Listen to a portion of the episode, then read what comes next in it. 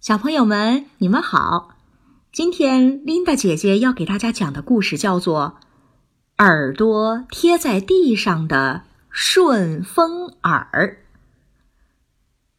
收了飞毛腿之后，我们继续日夜兼程，经过了许多城市和村庄。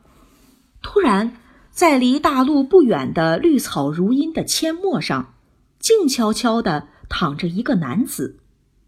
我呀，猜想他大概是睡着了。然而他并没有睡，而是把耳朵贴在地面上，聚精会神的在听，似乎在听那十八层地狱里的居民到底在干些什么。我疑惑不解的问：“嗨，我的朋友，你在那儿听什么呀？”那个人回答说：“没事儿，为了排遣寂寞，我在听草的动静，看它们是怎么生长的。”啊啊啊！你能够听到吗？我惊讶的问。“哦，这个区区小事儿。”这奇异的人说道。于是啊，我要求他跟着我一起走。那家伙一咕噜爬起来，二话没说，跟着我就走。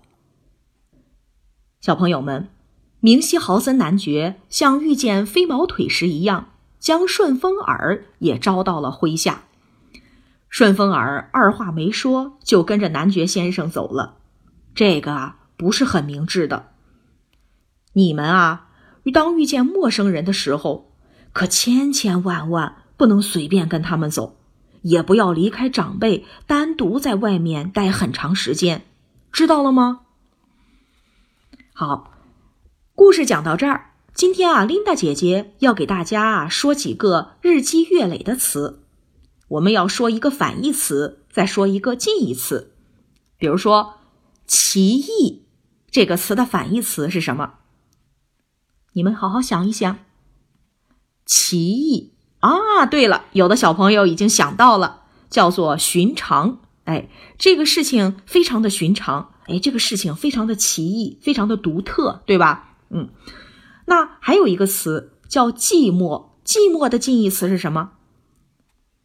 嗯，对，有的小朋友已经说出来了，孤独。寂寞的近义词是孤独。好了，今天我们的故事就讲到这儿，琳达姐姐和大家说再见了。